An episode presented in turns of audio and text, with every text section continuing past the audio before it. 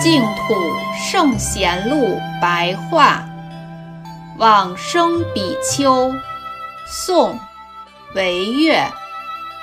惟月不清楚他的出身，居住在浙江诸暨县化城。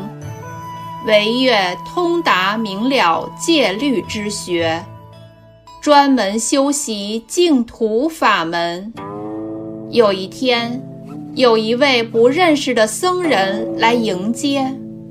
过了两天后，稍有疾病，急忙呼叫同住的僧人道宁说：“我见到阿弥陀佛身高八丈，停留在虚空当中，我可以走了。”说完之后，即往生。